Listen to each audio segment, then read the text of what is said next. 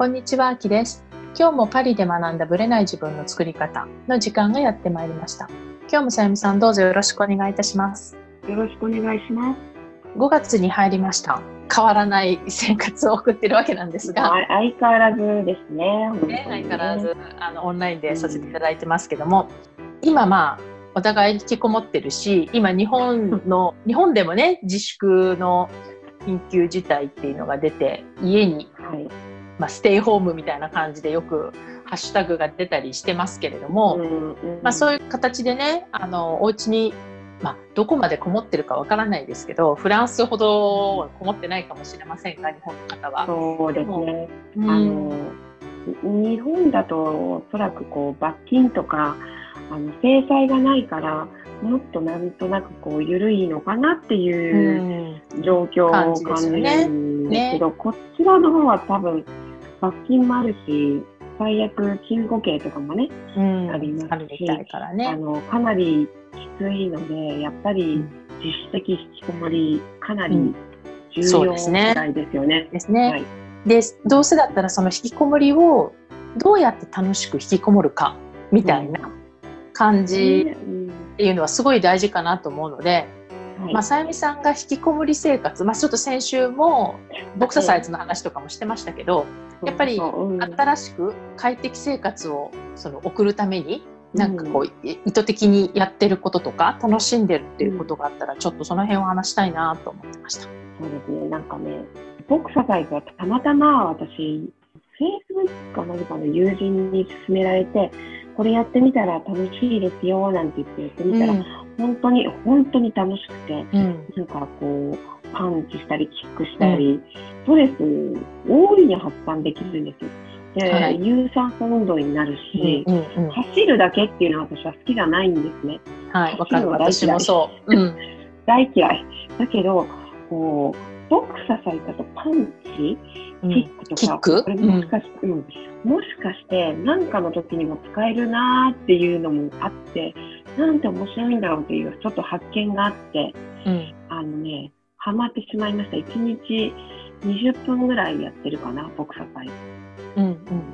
うん、それは YouTube みたいなやつ？YouTube で、あそうなんですね。そのお友達が紹介してくれたサイト、うんうんうんのサイトというか、YouTuber さんのうんレッスンがあって、それをはい。うん動画で見て、その通りにやってるだけみたいなんですけど、うんこうた体幹、体のね、筋をものすごい使うんですあよ。使う使う体幹ちゃんと、う。うん、あの整ってないとできないですもんねボクササイズよねね。うんで、あとは、あなんかね、最初ただボクササイズ、エクササイズの延長でやってたんですけど、なんとなくやっていくうちに、これってもしかしてなんか襲われた時とかにも、あの、こパッパンねって使えるかな、うん護身としてってうん思ったりもして、そう思ったらすごい楽しくなってきて、うん、うん、もう毎日ね、20分ぐらいやってますよあそうなん。だ。へえこういうことがなかったら絶対やらなかったと思う。うんうんうん。確かに、そう。だけどね、こういう外出禁止令が出てやることがなくて、だけど、うん、なんかや、なんか動きたいって思って、たまたま教えてもらったところから入ってみたら、面白かったっていうのがね、あね。のうん。まあ、結構楽しいうん。ストレス発散になってますね。やっぱり、まあ、私もどっかで読んだんですけどもやっぱり家の中にいるってその家の中で動いてたとしてもやっぱり下半身の筋力は落ちてるんですって。うん、やっぱり普段やっぱりちょっと外に出てったりとかまあよくほらメトロに乗ったり階段登ったりとかするだけでも、まあ、それなりに運動量になるじゃないですか外出する時っ結て。構動きますよね、ね。階段とかね。案外侮れなくってでそれを家の中だけでやってるのって、まあ、特にアパートだとね階段もないしそういうこうやっぱ下半身が落ちてるって聞いたのでだから意図的にやっぱりその運動を取り入れるっていうのはすごく大事その引きこもりの時こそ大事っていうのは私も聞いたので私も逆にほぼほぼ毎日やってますよね。結あきさんは何をやってます？私、はねまずねそのほらピラティス通ってたじゃないですか。ええええ。週1か週2で通ってたんだけど、はい。そのピラティスがやっぱり3月の宣言が出た段階から1週間後にうん。オンラインでやるよってやるけど興味ある人みたいな感じで。でうん私もね YouTube とかヨガとかやるんだけど、うん。あれね自分に甘くなるんですよ。あ疲れたいっていうこうちょっと休憩しちゃったりとか。うん。やっぱり、まあ、ついていくことの方が大事で、ええ。なんかちょっと力を緩めちゃったりとか。やっぱね私みたいなタイプは甘いんですよ甘くなるのね。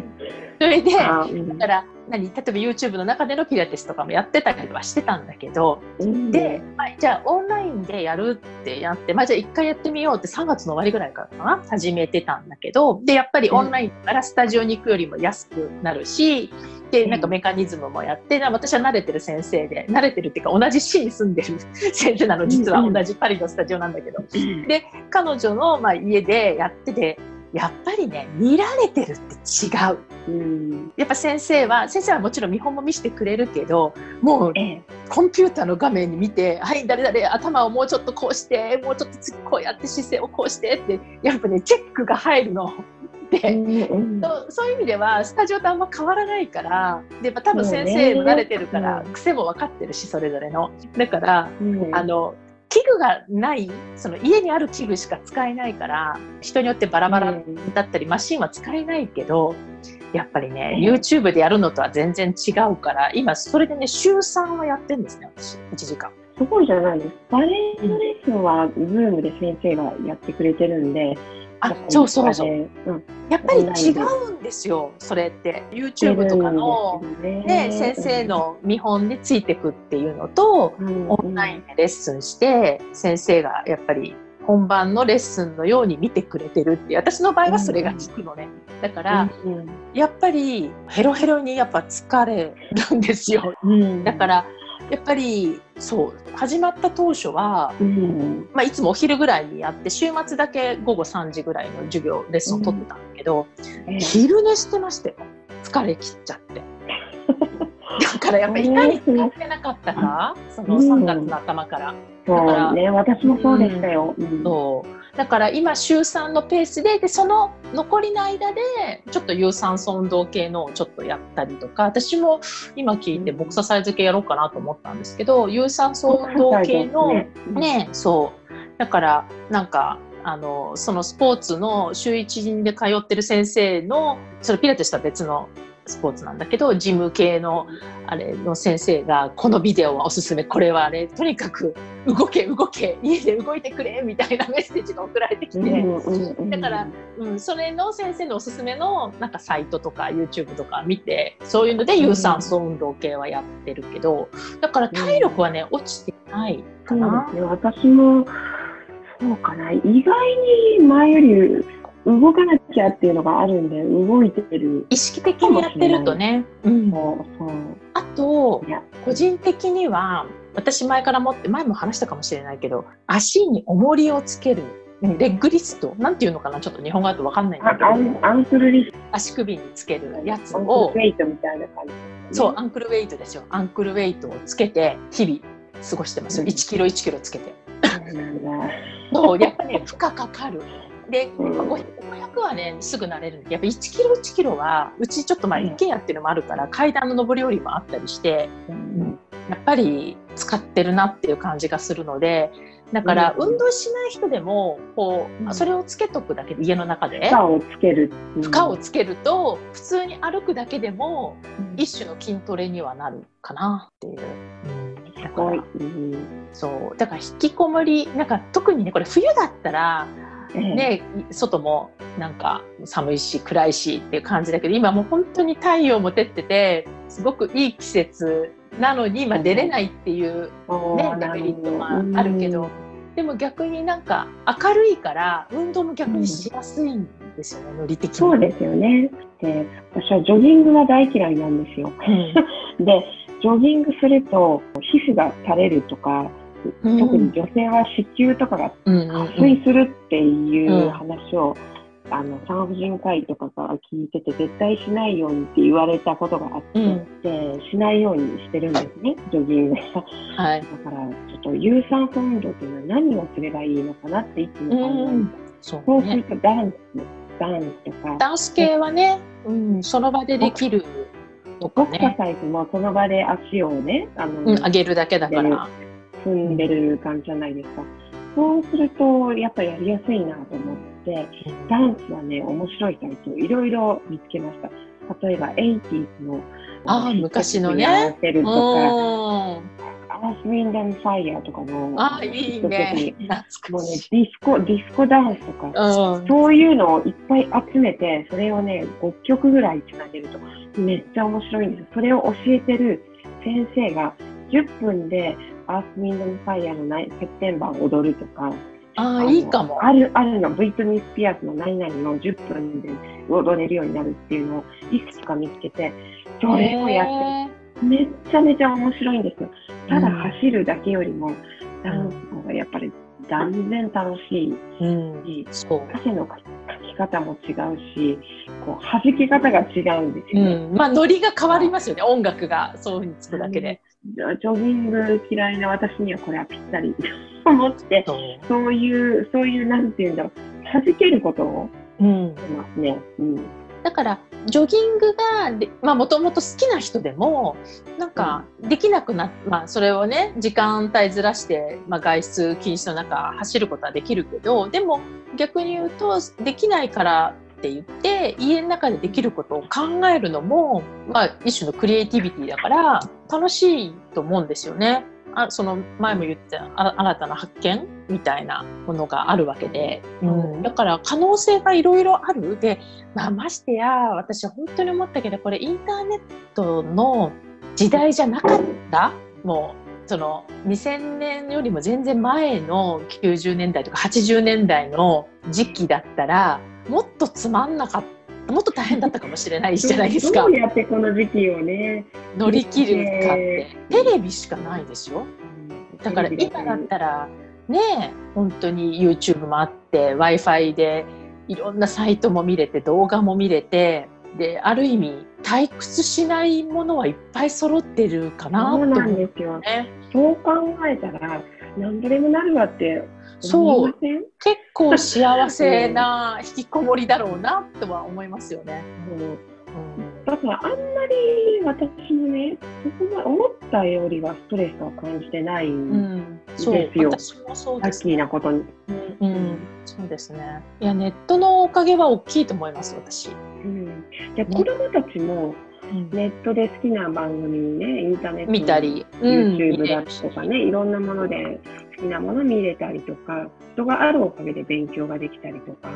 本当にあの恩恵をね、たくさん被ってるんで、うん、そうなんですよね。オオンライン化も、ね、できるのは、そういうおかげですよね。ね、アキさんとこういうふうに会話ができるのもこのネットの恩恵ですそう80年代じゃできないですよねこれ。電話しかないもん、ね、こんなことこんなことできなかったと思う。できないですよね、うん、だからねあのいい方に考えればいっぱいいいことがあるんで、うん、かなと私も思います。あえてこう悪い方を考えるのってもったいないかなって、そうですね、うん、なので思いますよね、うんまあ、今回はねちょっと運動系でお話をしましたけどなんか、まあ、他にも多分ネタ的にもあると思うのでまたおいおい話してもいいかなと思いますがこうやってなんかお家の中だからこそできる快適な楽しみ方みたいなものをねそれぞれの方が考えるだけでもすごいいろんなアイデアが出るかなとは思いました。はい。それでは本編スタートです。はい。それでは本編です。今回はまただいぶ前になってしまいますが、えっと、ドバイに行った時に、セミナーをやったんですね。ワークショップをやったんですけど、その時に、まあ、その価値観のワークっていうのをやったんですけど、まあ、その部分をちょっと美穂さんとさらに掘り下げていったので、その、まあ、対談をぜひ聞いてください。はい、今回もまた美穂さんに来ていただいてます。よろしくお願いします。よろしくお願いします。えっ、と前回のまあそのイベントのドバイでのイベントでワークショップをやったんですよね。はい。でまあ、なぜそのワークショップをやるかっていうのは、まあ、その前のディスカッションとか私のメイントークで話してたんですけどもやっぱ自分のことをきちんと整えて知ることが大事だよねみたいなところからスタートしたので今回はその自分の価値観と向き合うっていうワークを、まあ、それぞれやってもらってグループでシェアをしでグループの代表がみんなの前で発表するみたいな、はい。ね、結構いろんなのが出てきたっていう。ね、でよかったら美穂さんのグループでなんか面白い話というかこういうシェアがあったみたいなところでその価値観ワークのところでなんかその辺があったらぜひそれをテーマでちょっと話してみたいなと思うんですけどいかがでしたか？すごく盛り上がって、あのワーク自体はこうやって価値観に向き合うっていうことが初めての方が多かったので、ちょっと難しいっていうところもあったんですけど、うん。実はやり始めたら止まらないっていう方も多くって、うんうん。なんか最初にその自分の直感で気になる気になるというかそうですねキーワードを。キーワードをうん。選んでもらうんですけれども、その中ですごく面白かったのが、はい自分の心地よさを大事にするっていう価値観を選んだ方がいらっしゃって、その中でじゃあ心地よさって何だろうっていうのを掘り下げていった時に、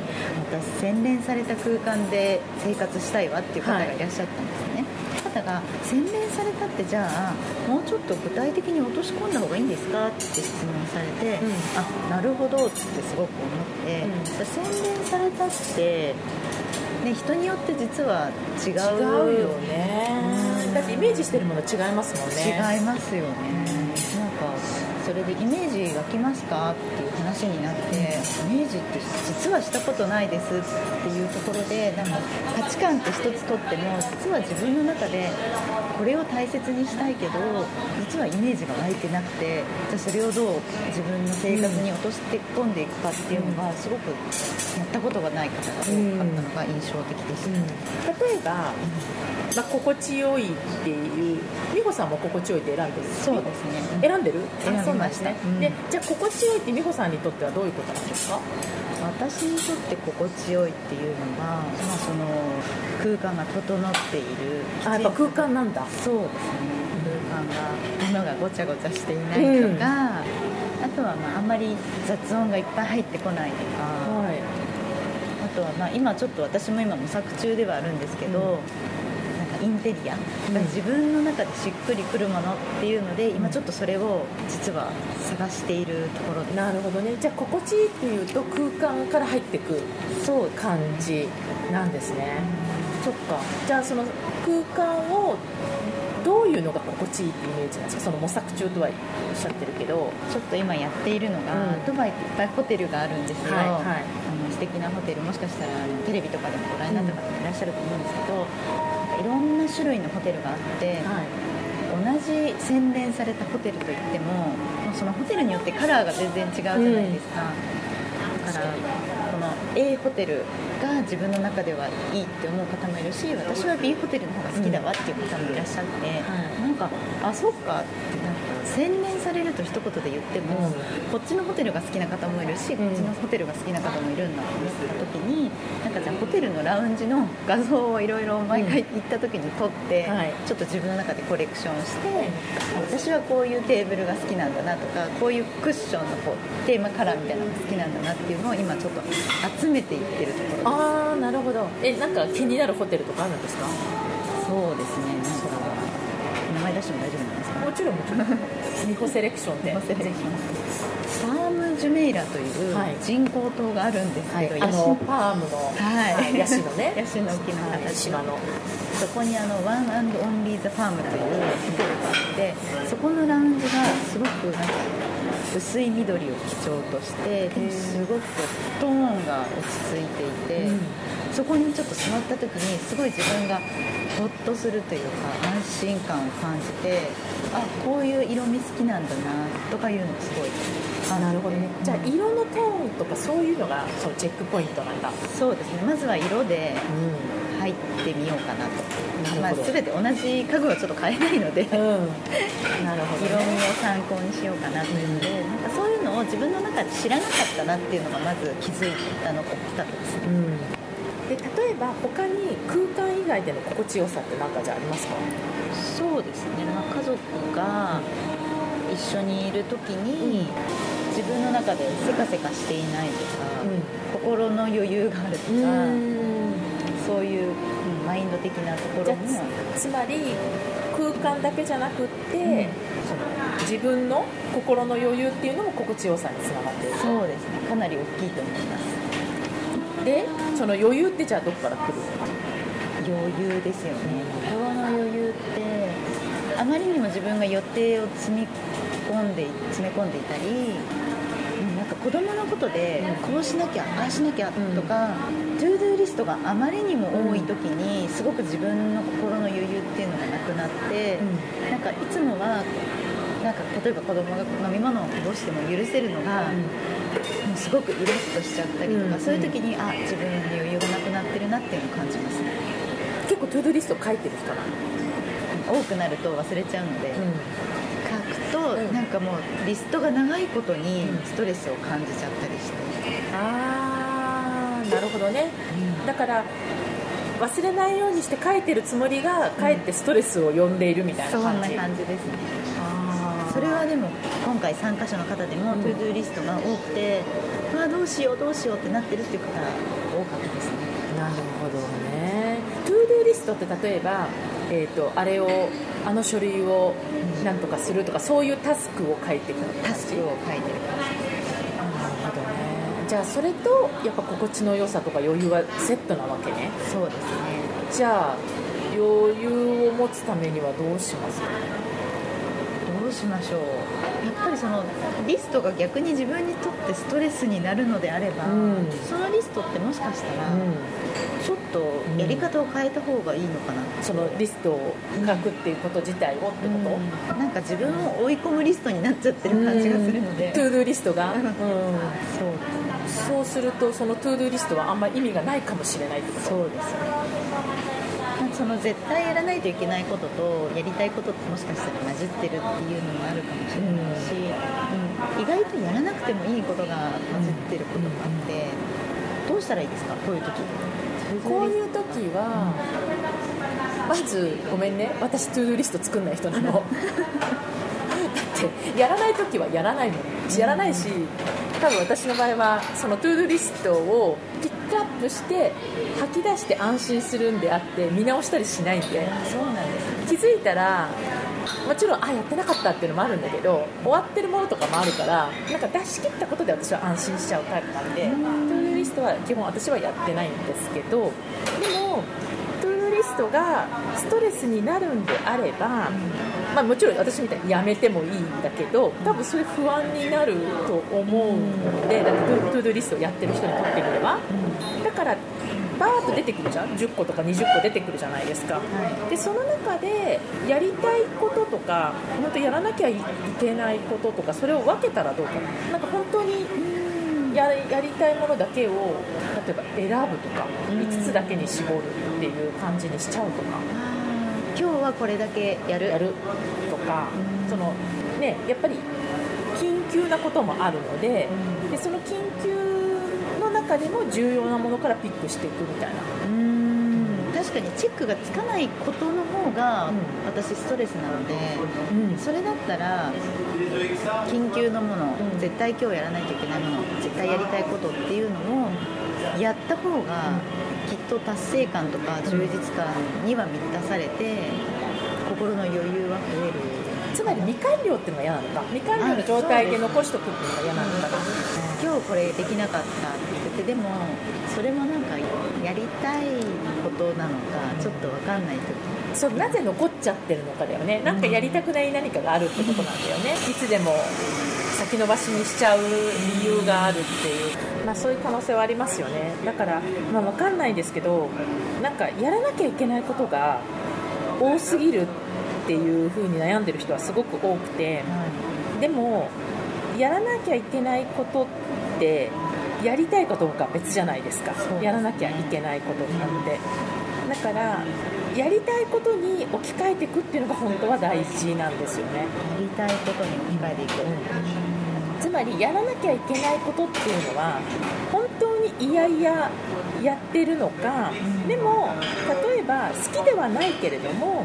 でも自分の愛する子供のためだからまだできるっていう場合もあるじゃない、うん、ありますね、うん、なんかその辺を一緒くたになってやらなきゃってなってると多分苦しくなるんじゃないかなっていうのは個人的に思いますけどね。えるとなんかこの自分の価値観に沿ってっていうので考えると自分が何を大事にして日々何をやっていきたいかっていうのを絞り込むっていうのはすごく価値観とねつながっているところがあるなと。だから今回のその価値観と向き合うっていうワークをしてもらうのはなんとなく大事にしてるって思ってるけど言葉にしたことがなくってあえてキーワードを選ぶことで私はなぜこれが大切なんだろうって考えるきっかけになるからなんですよね。でそれが to-do と沿ってるかどうかっていうのをチェックするっていうのはすごく大切じゃないかなと思います。それもだから自分を知る理解するきっかけになる、ちょっと日々の行動とその to-do と自分の価値観っていうのを照らし合わせて、うん、もう一回見直してみるっていうのが常に常にアップデートするっていうのはやっぱり大切だし、まあ、クライアントさんでも半年間の間にもう1回やり直す人とかワークをやり直す人とかもいるんだけどやっぱりこの6ヶ月の間に変わってるものもあるし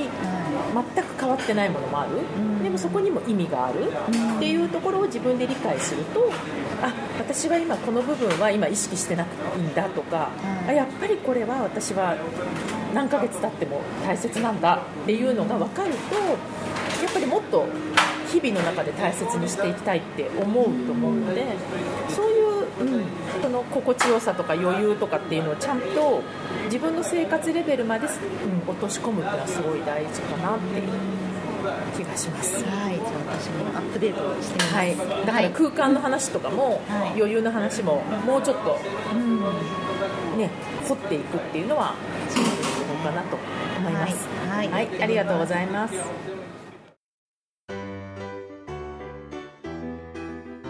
この番組は毎週金曜日をめどにお届けしています。